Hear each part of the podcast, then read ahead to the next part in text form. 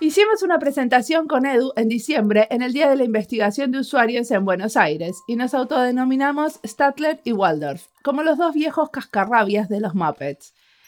Antes de esa presentación nos habíamos encontrado en una conferencia de UX y nos sentimos un poco viejos y criticones. En esta entrevista mostramos el otro lado, espero, cuando somos constructivos y hablamos de lo que nos apasiona. Eduardo Merkovich es biólogo y diseñador. Acá nos cuenta cómo se transformó en diseñador, qué está haciendo ahora y cómo se imagina hacia dónde va a ir su trabajo en el futuro. Escuchémoslo. Mi nombre es Mariana Salgado, esto es Diseño y Diáspora.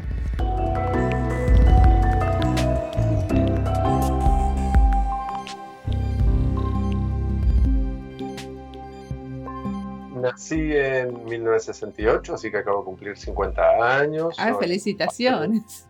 Gracias, soy un, padre muy dedicado, un profesional apasionado de, de, lo mío. Estudié biología en la Universidad de Buenos Aires entré ahí en el 88, en el 94, en un congreso de tecnologías hipermediales en Edimburgo, encontré a un señor que, además de hablar de publicación electrónica, cosa que venía metiéndome un poco, contó cómo diseñó los iconos de la intranet de Sun. Y me pareció muy loco, la verdad que me partió la cabeza porque tenía una idea que en ese momento era como loca, y cuando él la planteó, yo decía, ¿por qué todos no lo hacemos así? Que era que hizo unos diseños, los hizo como muy livianos y los probó con la gente.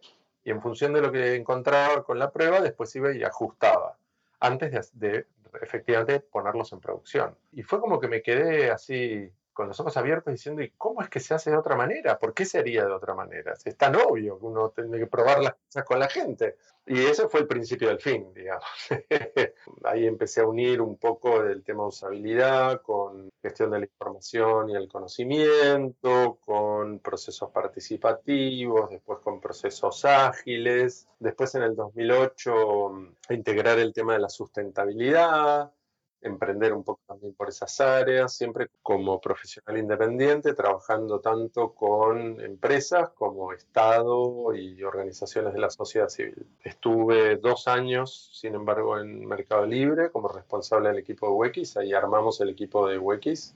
Y este último año estoy muy, muy fuerte ayudando en una fintech nueva que está apuntando a revolucionar el tema de los seguros, el mundo de los seguros. Y estamos haciendo unas cosas muy interesantes que alguna gente diría que por ahí no son seguros, pero no importa, en el fondo uno tiene que satisfacer necesidades de las personas y la palabra que uno le ponga es después secundaria. Bueno, ¿y qué están haciendo con los seguros? La verdad es que hay que empezar por algo relativamente conocido, así que lo que empezamos es saber qué es lo que la gente tiene, entiende que tiene que tener un seguro, qué que le pasa en la realidad con los seguros que hay hoy, y uno, esto hablando muy desde la experiencia del usuario, ¿no? Uno entiende que la relación con el seguro tal cual está planteado nunca puede ser muy buena. En el mejor de los casos será neutra. En uno de cada muchos será ligeramente positiva. Es como los abogados, ¿no? Un oncólogo. Nadie viene para decirte algo que le pasó a un copado. Siempre es desde... La relación siempre se da desde una situación negativa. Entonces empezamos por dar lo que hay mucho mejor. Cuando uno analiza, por ejemplo, en el caso de los autos, que es donde empezamos porque en Argentina, como en muchos lugares del mundo, eh, el seguro de auto es obligatorio. Si vos tenés un auto, tenés que tener un seguro. Entonces empezamos por dar lo que hay mucho mejor. Y vimos que, por ejemplo, muchos de los problemas que la gente tiene, en principio la gente lo que quiere no es que le arregles a posteriori las cosas bien, quiere zafar del problema que le surgió de manera totalmente imprevista digamos, rompiéndole su día o sus días, ¿no? Sí, deshacerse lo más rápido posible. O sea, que me paguen rápido y no tener que hacer nada más con la empresa de seguros nunca más. Exactamente. De hecho, ni siquiera es que me paguen, es si me lo puedes arreglar directamente, arreglámelo y cuanto más rápido mejor. Entonces, lo que encontramos, por ejemplo, es que muchas situaciones que hoy en día se resuelven, por ejemplo, con una grúa, en realidad te implican, además de un costo grande, que es lo de menos, si querés, desde el lado humano implican una molestia terrible, por más que lo hagas bien. Primero porque la grúa es un vehículo grande que tarda más en el tránsito. Segundo porque la grúa te levanta el auto y te lo lleva a algún lado entero sin funcionar. Porque si vos no seguiste es porque tu auto no anda. Y encontramos que muchos de los problemas, de hecho en nuestra estadística actual es el 80 y algo por ciento, las cosas se pueden resolver in situ si tenés un mecánico con lo que necesita. Entonces estamos armando y ya están andando y funcionan muy bien una flota de motos con personas que saben de mecánica que, por ejemplo, dentro de Capital Federal están entre 20 y 30 minutos al lado tuyo. 8 de 10 veces te resuelven el problema y vos seguís andando. Uh, eso está buenísimo. Bueno, ese es uno de los ejemplos. Pero eso es de las cosas conocidas. Hasta ahí seguimos hablando del seguro dentro del ámbito de lo conocido. La gente, como dice un poeta y diseñador nórdico de por esas zonas donde estás viviendo, que se llama Nut Irán, tiene uno, un, dicho que para mí es fundamental trabajando en, en experiencia del usuario, que es el cliente pide un puente, pero lo que necesita es cruzar el río. Es súper importante. Es muy difícil que la gente, que el usuario, si lo querés poner más profesional, te pida una solución que trasciende su propia experiencia. Te va a pedir algo que está en función de, su, de lo que sabe, de lo que conoce, de lo que imagina. Es función de todo el equipo de profesionales, incluso idealmente con el cliente o el usuario, poder trascender eso, entender lo que hay abajo realmente y brindar una solución que sea mejor que meramente lo que tenía antes, pero más rápido. O sea, sí, yo te puedo mandar una grúa, de hecho, en una hora, nosotros lo hacemos, pero mejor todavía que mandarte una grúa que te levante el auto, que te lo deje en un taller y que vos lo vayas a buscar luego, arreglado, es que yo te lo arregle en el momento y vos sigues camino. Eso sería mejor. Y así es lo, es lo que hacemos. Ay, yo quiero uno así para mi bicicleta. Yo quiero poder llamar a que vengan en moto a arreglarme la bici. Ojalá lo podamos hacer y la idea es llegar a tener también eso para bicicletas, pero en principio eso es dentro de esta fintech y entonces estamos explorando ideas locas como que es un seguro sin seguro, porque de nuevo, todo esto hablando desde el lado de la experiencia del usuario, ¿no? La industria del seguro, por ejemplo, está tan regulada, tan regulada, que dentro del ámbito regulado es un commodity. O sea, todas dan lo mismo porque la ley te pide eso. Entonces, si querés innovar, tenés que salirte. Eso no quiere decir, obviamente, no quiere decir no cumplir con lo legal. Quiere decir que cumplir con lo legal, pero hay que ir más allá. Hay que seguir, hay que trascender. Y bueno, en ese sentido, estamos haciendo unas cosas muy interesantes. Ahora mm, todavía no puedo contar, pero estamos por salir con un ramo nuevo que es muy importante para el acceso a la vivienda. Y estamos saliendo con cosas que otros no dan. Y bueno, en fin, ahí estamos eh, divirtiéndonos e innovando un poco a partir de entender a la gente en su lugar y lo que necesite, lo que le duele y todo eso. Pero decime, ¿cómo es que llegas a que te den tanta libertad que puedes hacer ese tipo de cosas? Bueno, en este caso vino dado por el contexto y eso fue súper interesante. El ambiente general donde esto se inscribe esta empresa está muy bien descrito por la investigación de Christiansen, era creo que se llamaba, el, no me acuerdo el nombre del autor exacto, pero es el que escribió El dilema del innovador, The Innovator's Dilemma. Y lo que sucede es que hay empresas que son muy buenas en lo suyo, en tecnologías que son sostenedoras, digamos, que, hacen eh, mejoras incrementales en lo que hacen, pero aquello que las hace muy buenas en lo suyo, las hace muy malas al mismo tiempo para tecnologías revolucionarias, absolutamente innovadoras, las que cambian el status quo.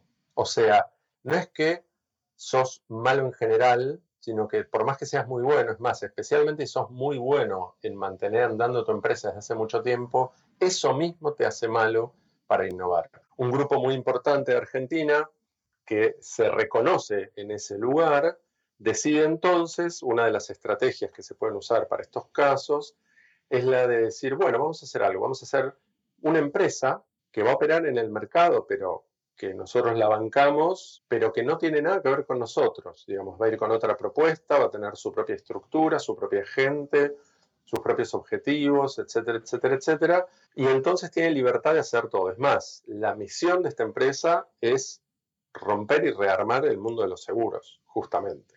Está buenísimo. ¿Y vos sabías esto desde el momento que te contrataron? Me llamaron para eso, sí. Ya te conocían por innovador.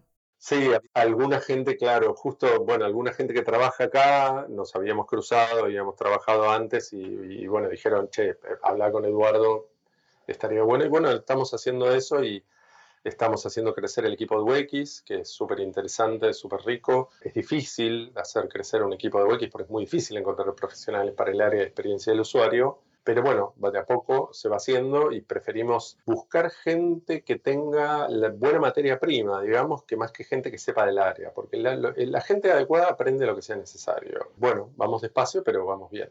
Pero vos sos un educador y trabajas mucho, ¿no? Formando a diseñadores de interacción. Sí, son como dos caras de la misma moneda de alguna manera. O sea, yo soy un, practicante, si querés, un profesional, pero disfruto mucho y además creo necesario transmitir las experiencias y los aprendizajes y aprender a su vez de los demás. Dicen que enseñar es aprender dos veces, así que está espectacular por todos lados pero no, no chupas un poco de los alumnos que tenés para llevarlos a los proyectos donde estás?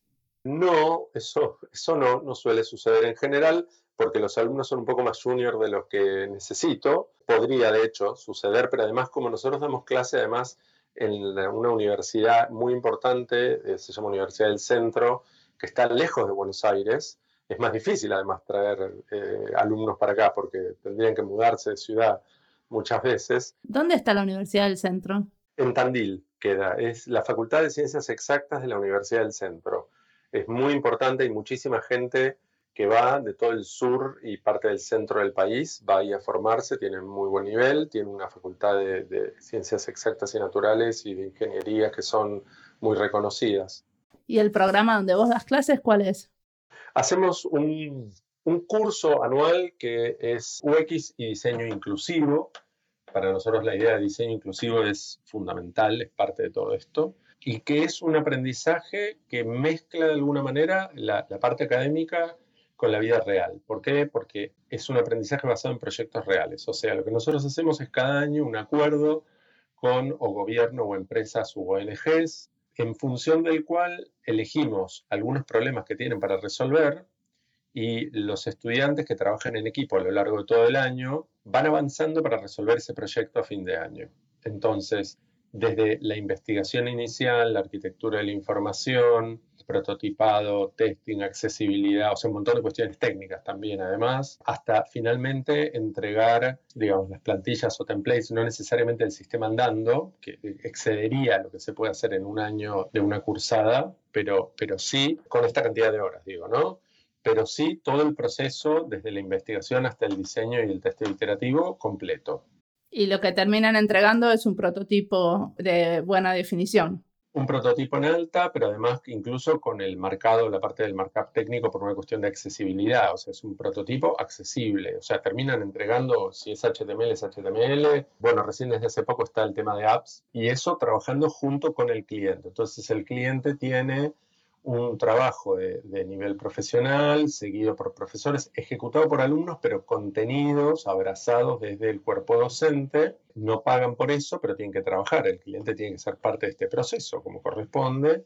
Y los alumnos tienen una experiencia real, concreta, con un cliente, con las situaciones complejas del mundo real que resolver, de nuevo contenidas por el cuerpo docente es súper rico, es muy intenso, es, es, agotador por momentos, pero es muy interesante y, rinde buenos resultados. ¿Y al cliente le entregan varias propuestas de diferentes grupos o todos trabajan juntos en una propuesta?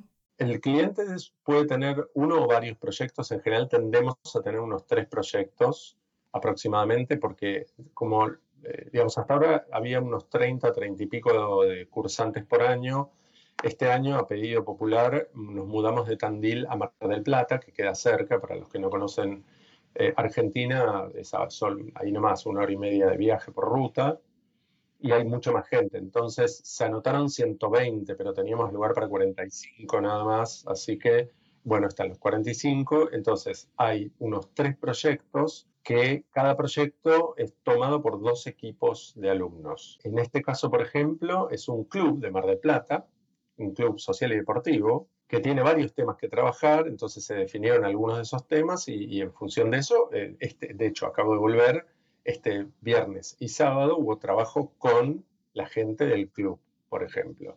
¿Pero qué tipo de cosas le hacen? ¿Es algo online o también hacen trabajos de diseño de servicio que no son digitales? Hasta ahora era casi todo online, pero ahora empezamos a hacer más diseño de servicios. Entonces, por ejemplo, el sábado estuvimos haciendo entrevistas etnográficas in situ en el club, pero además también hay una cosa en línea, digamos. Por ejemplo, hay una necesidad de identificación rápida para que los socios entren a la cancha, porque los socios pueden entrar a la cancha gratis.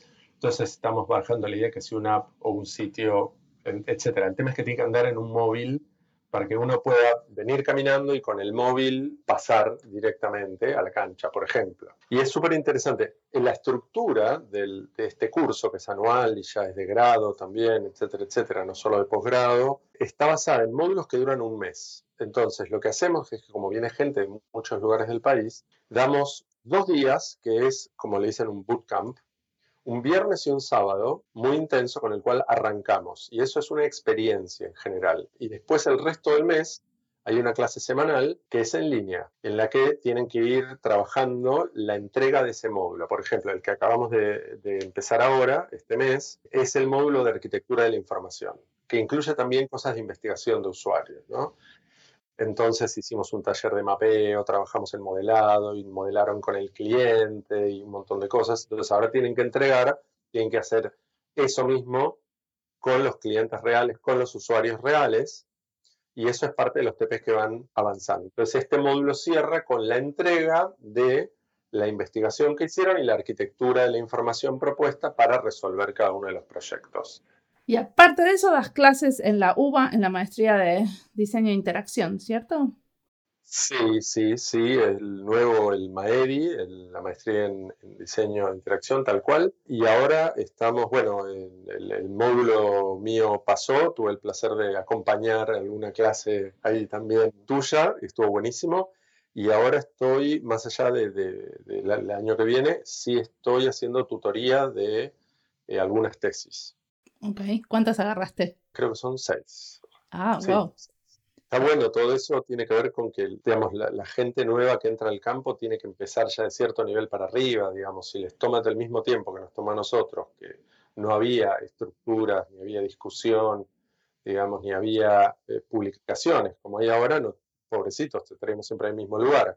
Entonces está bueno que, que uno pueda pasar estas, estas técnicas, estas miradas, estos valores a la gente nueva para que empiecen del escalón 2 para arriba, por lo menos, ¿no? Sí.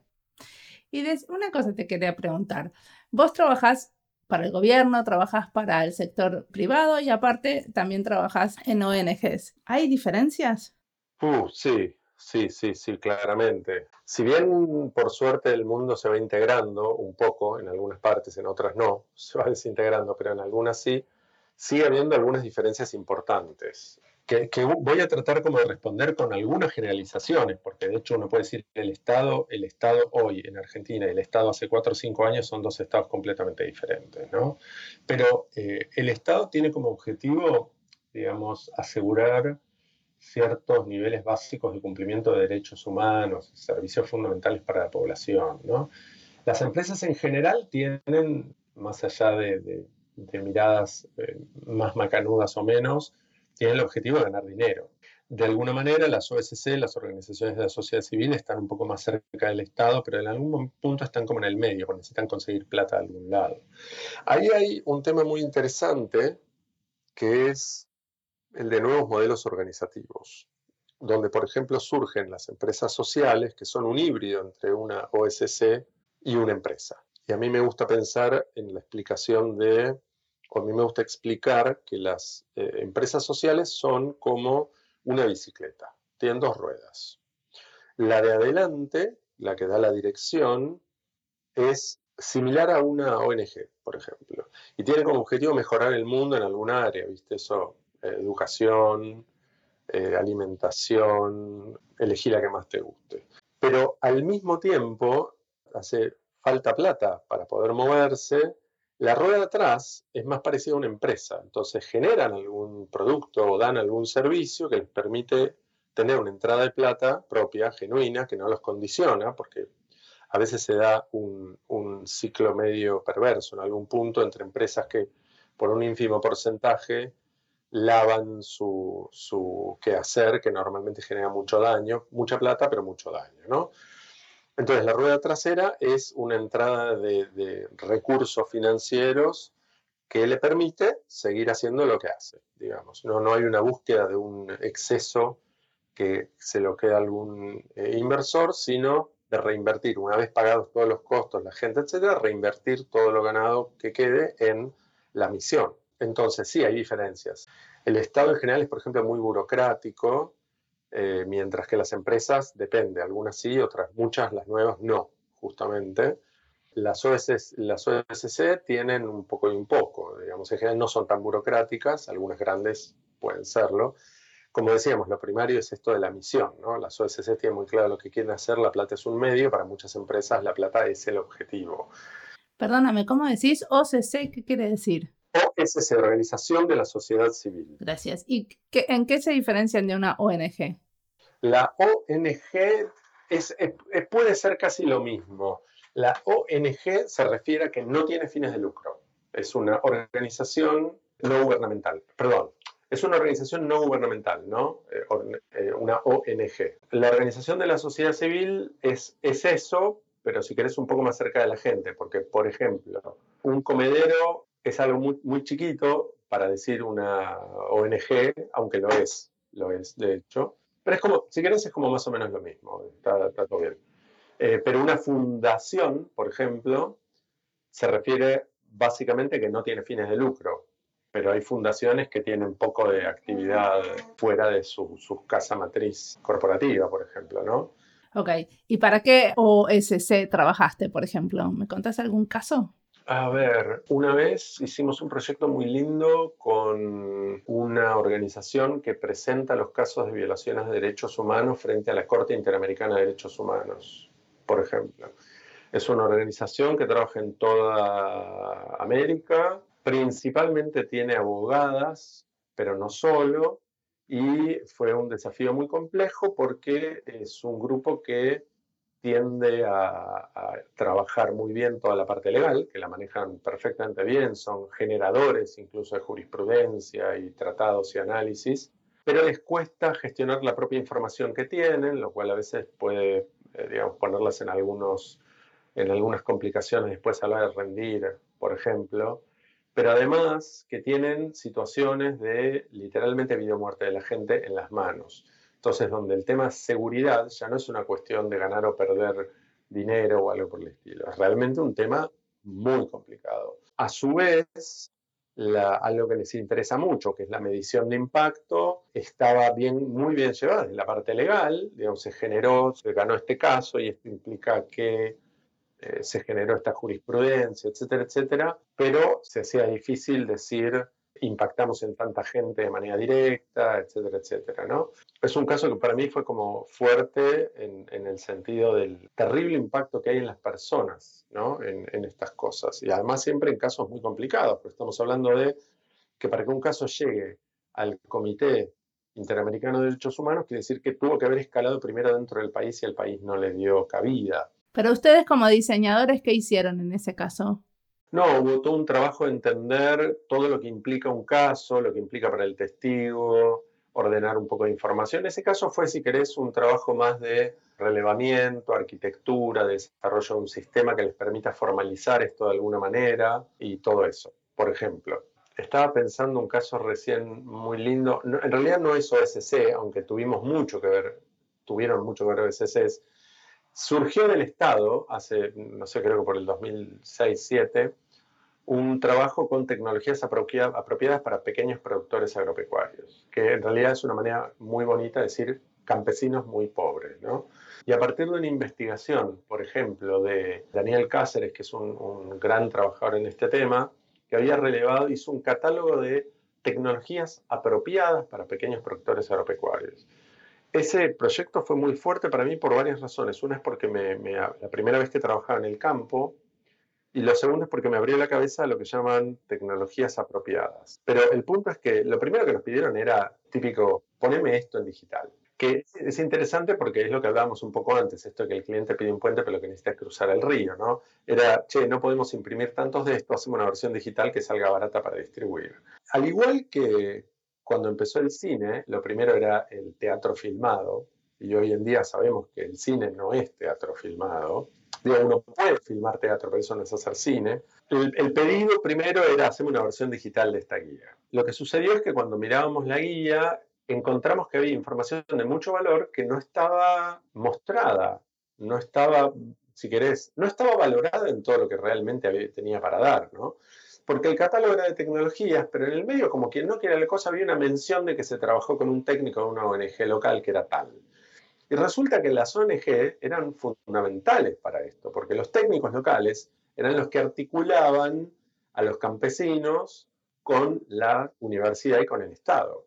Entonces hicimos una especie de deconstrucción de la guía. Estaba toda la información original, pero estaba ordenada de otra manera y te permitía acceder a las cosas, no solo por, che, yo trabajo en ganadería, sino además yo trabajo en esta zona. ¿Qué hay en esta zona que me importa?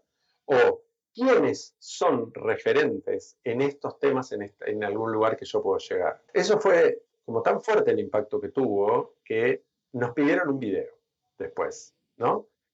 Y ahí viene la parte más fuerte de todo, porque hasta ahí no habíamos interactuado todavía con nadie. Teníamos la información de la guía, hablamos con el autor, agregamos un poco de algo, pero básicamente fue una deconstrucción de lo que había. Pero cuando nos pidieron el video, el planteo fue, ok, yo puedo, pero la verdad que hacer un video con lo mismo que está en la guía no va a aportar mucho nuevo. A mí me había partido la cabeza lo buenísimo de las soluciones. Entonces la pregunta que les llevé al Estado ahí cuando me venían con esto es, ¿no les gustaría saber cuál fue el proceso para llegar a soluciones tan buenas y les encantó. Entonces, el documental, que hicimos tres fragmentos, nos fuimos a filmar al NEA, al noreste argentino, al noroeste argentino, al NOA y al sur, a Patagonia, casos icónicos de estas, de estas tecnologías, entrevistando, no solo viendo la tecnología en el lugar, sino entrevistando a los campesinos, a los técnicos y a los académicos que trabajaron en el tema.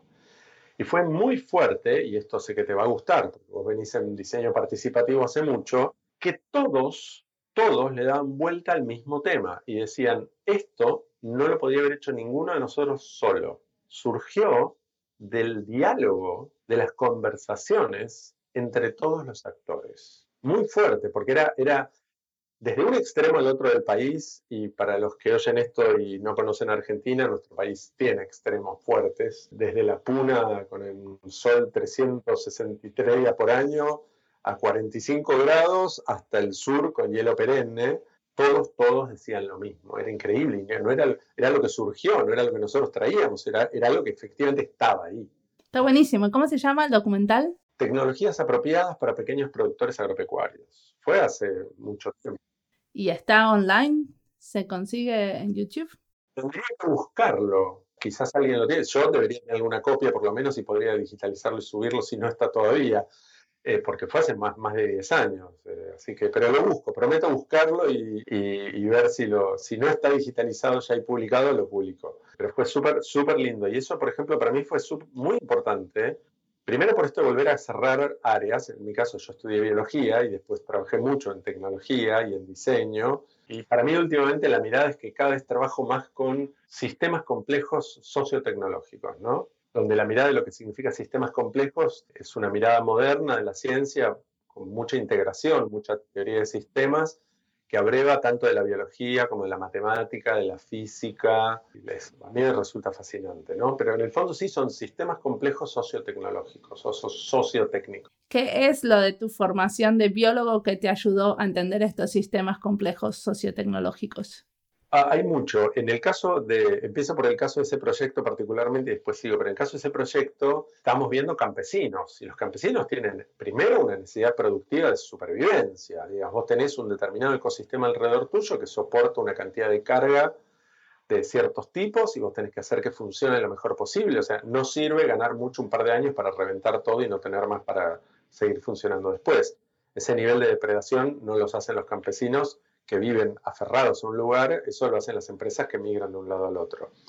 Pero en cuanto a la, mirada de la biología o qué aporta eso, la mirada del biólogo, para mí es absolutamente fundamental, porque en el fondo la vida, en términos generales de este planeta, es un sistema complejo, eso significa interactivo, no lineal, con una homeodinamia, etcétera, etcétera, que interactúa constantemente con su entorno. Cuando uno tiene esta mirada que es como dinámica, que es no lineal, que tiene, implica una mirada del todo, una mirada integradora, no reduccionista, ¿no? Uno puede entender de esta manera sistemas muy interesantes y muy complejos. Por ejemplo, uno dice, bueno, una empresa y un producto.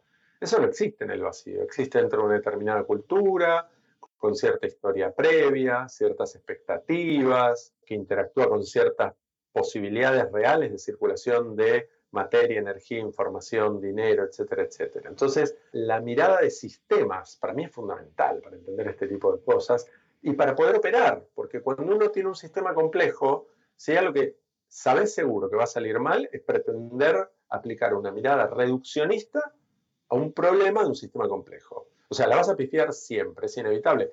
Es lo que nos está pasando, y por eso en el 2008 empecé a meterme en el tema sustentabilidad, con la sustentabilidad de nuestro planeta. O sea, a ver, los gobiernos, más allá de que todavía hay alguno que lo niega, existen, parece que no, pero increíble, pero existen, sin negar toda la evidencia científica que tenemos, y es mucha, decir, no, no pasa nada, es un invento de los chinos, ¿no? Pero, amén de eso, las soluciones reduccionistas no van a resolver un problema que es sistémico, es imposible. En las clases, eh, el ejemplo que me gusta poner cuando disparo esta cuestión es cómo estudias la psicología de una neurona. ¿En función de las demás? Claro, no hay una, una neurona que tenga psicología. Eso solo existe cuando vos tenés un montón que están interactuando. ¿Ok? Entonces, si vos pretendés desarmar el cerebro en neuronas y estoy estudiando una neurona vas a poder solucionar un problema psicológico, estamos en el horno. No vas a poder, claramente. De hecho, dicen que dijo Einstein, no me consta, pero por lo menos siempre se le atribuyen a él, que uno no puede solucionar un problema desde el mismo nivel de conciencia en el cual fue creado. En este caso, miradas parciales, territoriales, fijas, chiquititas, de sistemas desintegrados, como si el económico fuera por un lado, el social por el otro y el natural por otro, pretenden solucionar un problema de esta escala y complejidad, claramente no se va a poder. Lo que tenemos que hacer es volver a mirar el sistema entero como un todo y generar un diálogo entre todos los actores, porque nadie tiene el poder para hacerlo, nadie tiene todas las piezas del rompecabezas, pero entre todos tenemos todas las piezas.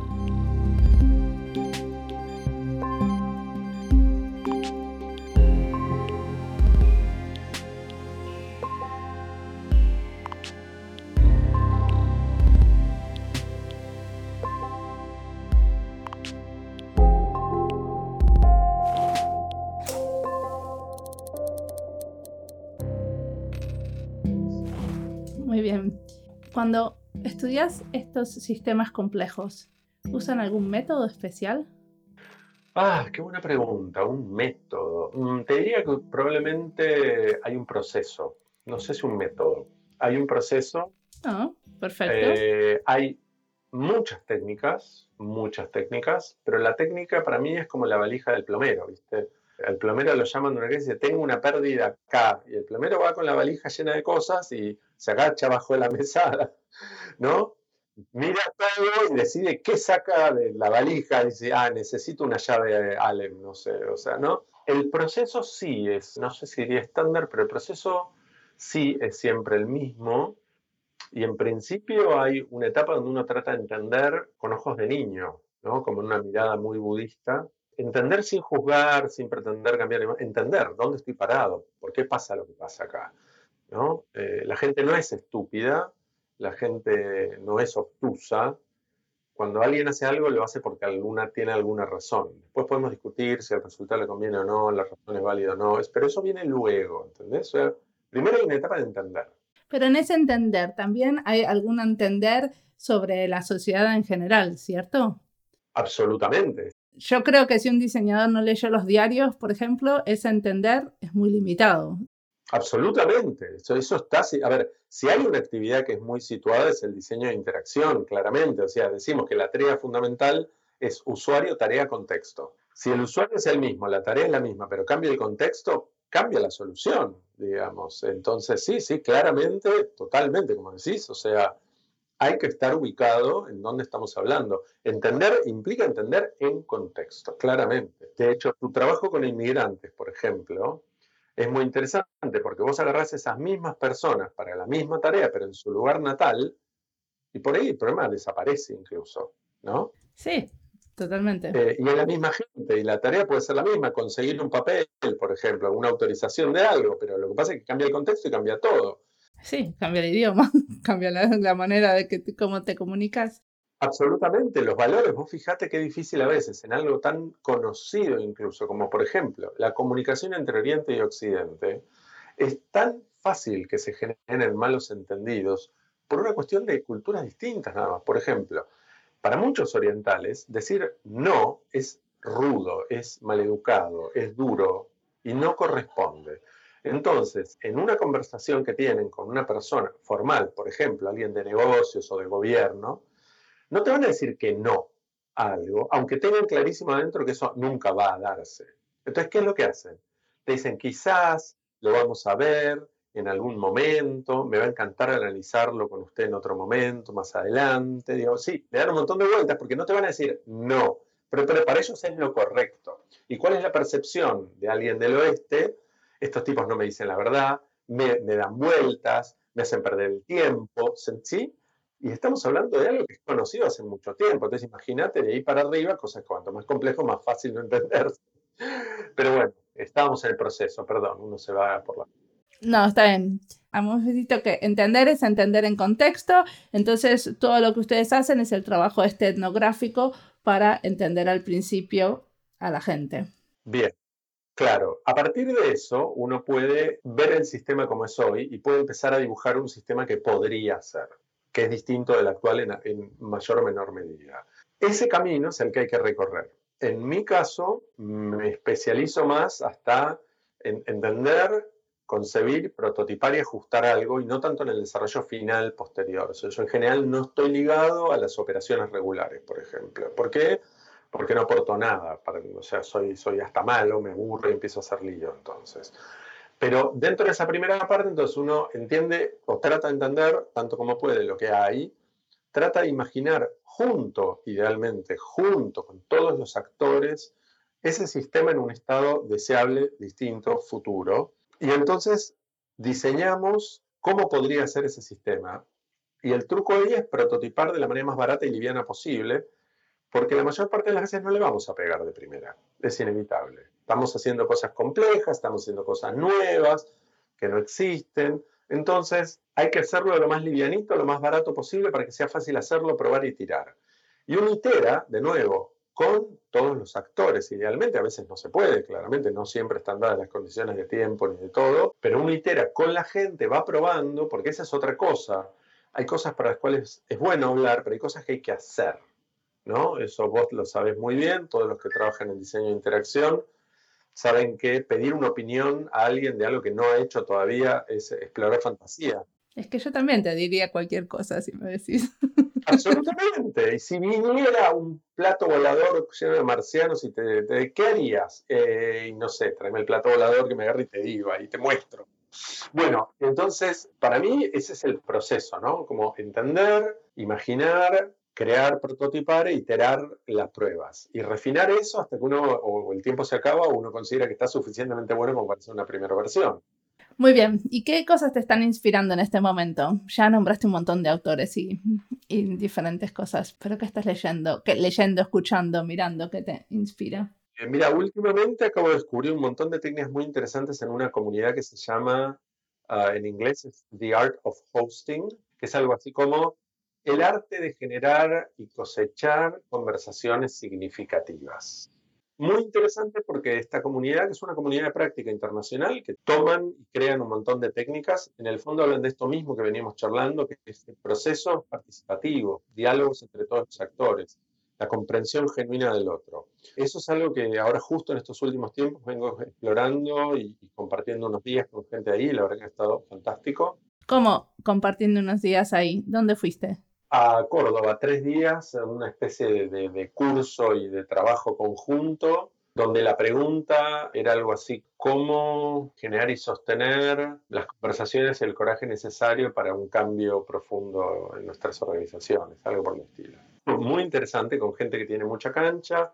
Me gustó porque encontré cosas nuevas, me fascinó el, por ejemplo, el paradigma del doble bucle, que tiene que ver con explorar cómo es el cambio de un paradigma a otro, no lo había oído nunca, me, encantó, porque lo, dibujan como un, paradigma que empieza a entrar en caída, en picada, y en el pico de ese empieza a surgir otro, y ahí hay un pase de un lado al otro que hay que poder manejar con cuidado para que se dé lo mejor posible el quinto paradigma organizacional, o sea, encontré un montón de cosas interesantes. En términos más de siempre, hay cosas como acabo de releer hace poco este libro del que le dicen el economista budista, como es eh, la economía con cara humana, eh, como si, small is beautiful, lo pequeño es hermoso. La, economía como si las personas fueran importantes. es un clásico hace mucho tiempo y lo, notable es que sigue siendo exactamente igual de fuerte y de válido que hace 40 años fue escrito más o menos. Muy bien, ¿y qué te imaginas haciendo en el futuro? ¿O qué soñas con hacer? Porque ya hiciste tantas cosas muy interesantes. ¿Dónde todavía no te metiste que te gustaría? Mira, estoy muy interesado en ver cómo poder ayudar al paradigma de la agroecología, por ejemplo, que es una fusión, una integración muy interesante de un montón de valores que viene explorando un montón de hippies, de la permacultura y todo eso, pero con toda la ciencia de la agricultura y con la realidad social de un sistema agricultural altamente dependiente de, cada sociedad, con toda la ciencia que hay detrás de eh, producir para mantener a toda la población que tenemos sin necesidad de agroquímicos, sin maltratar a la tierra, porque eso es pan para hoy, hambre para mañana, y abre una, una posibilidad de desarrollo muy interesante y me gustaría ayudar a que crezca, porque lo necesitamos. O sea, el paradigma actual claramente no es sostenible, esto no es una cuestión de opinión, es una realidad biofísica y social, digamos, el paradigma actual. Y ojo que yo no estoy diciendo que los transgénicos son malos, de hecho no hay prueba de que los transgénicos nos hagan mal,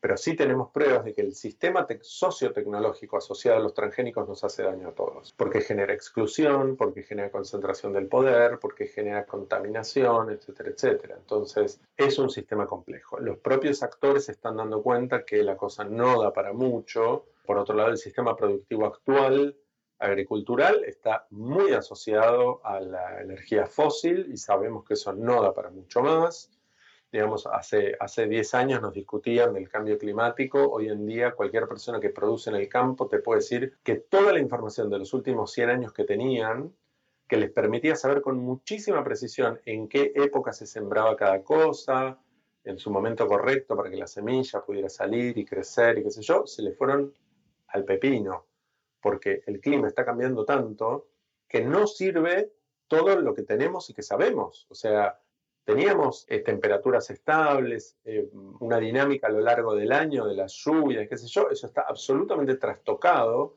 y complica espantosamente la vida, porque vos antes sabías que esperabas que termine la lluvia, la tierra estaba bien, empezaba a subir la temperatura y en, no sé, la cuarta semana de septiembre se sembraba tal cosa. Hoy en día no tenés la menor idea. Fíjate que estamos acá en la época donde estamos ya entrando al invierno y en Argentina, por ejemplo, seguimos teniendo un clima primaveral calentito. O sea, es un problema importante esto. Eh, me gustaría, por ejemplo, trabajar un poquito en eso. Tengo alguna idea que venimos hablando con la gente y, bueno, cambiar, además, ayudar a cambiar este paradigma ultracapitalista, super consumista que tenemos alrededor en muchas sociedades, que no es sustentable. O sea, quisiera ayudar a que nuestros hijos tengan una mayor probabilidad de vivir en un mundo digno para más gente.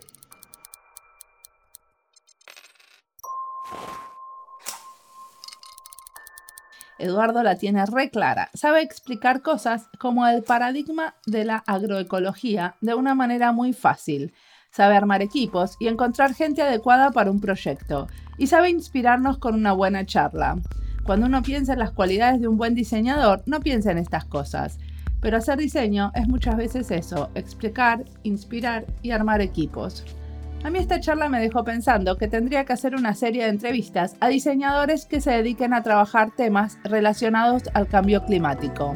Esa sería una buena serie. Voy a tener que ponerme mi capa de investigadora para encontrar a quién entrevistar, porque como no estoy trabajando en este tema, me es un poquito difícil. Si quieren darme unas pistas, me pueden escribir.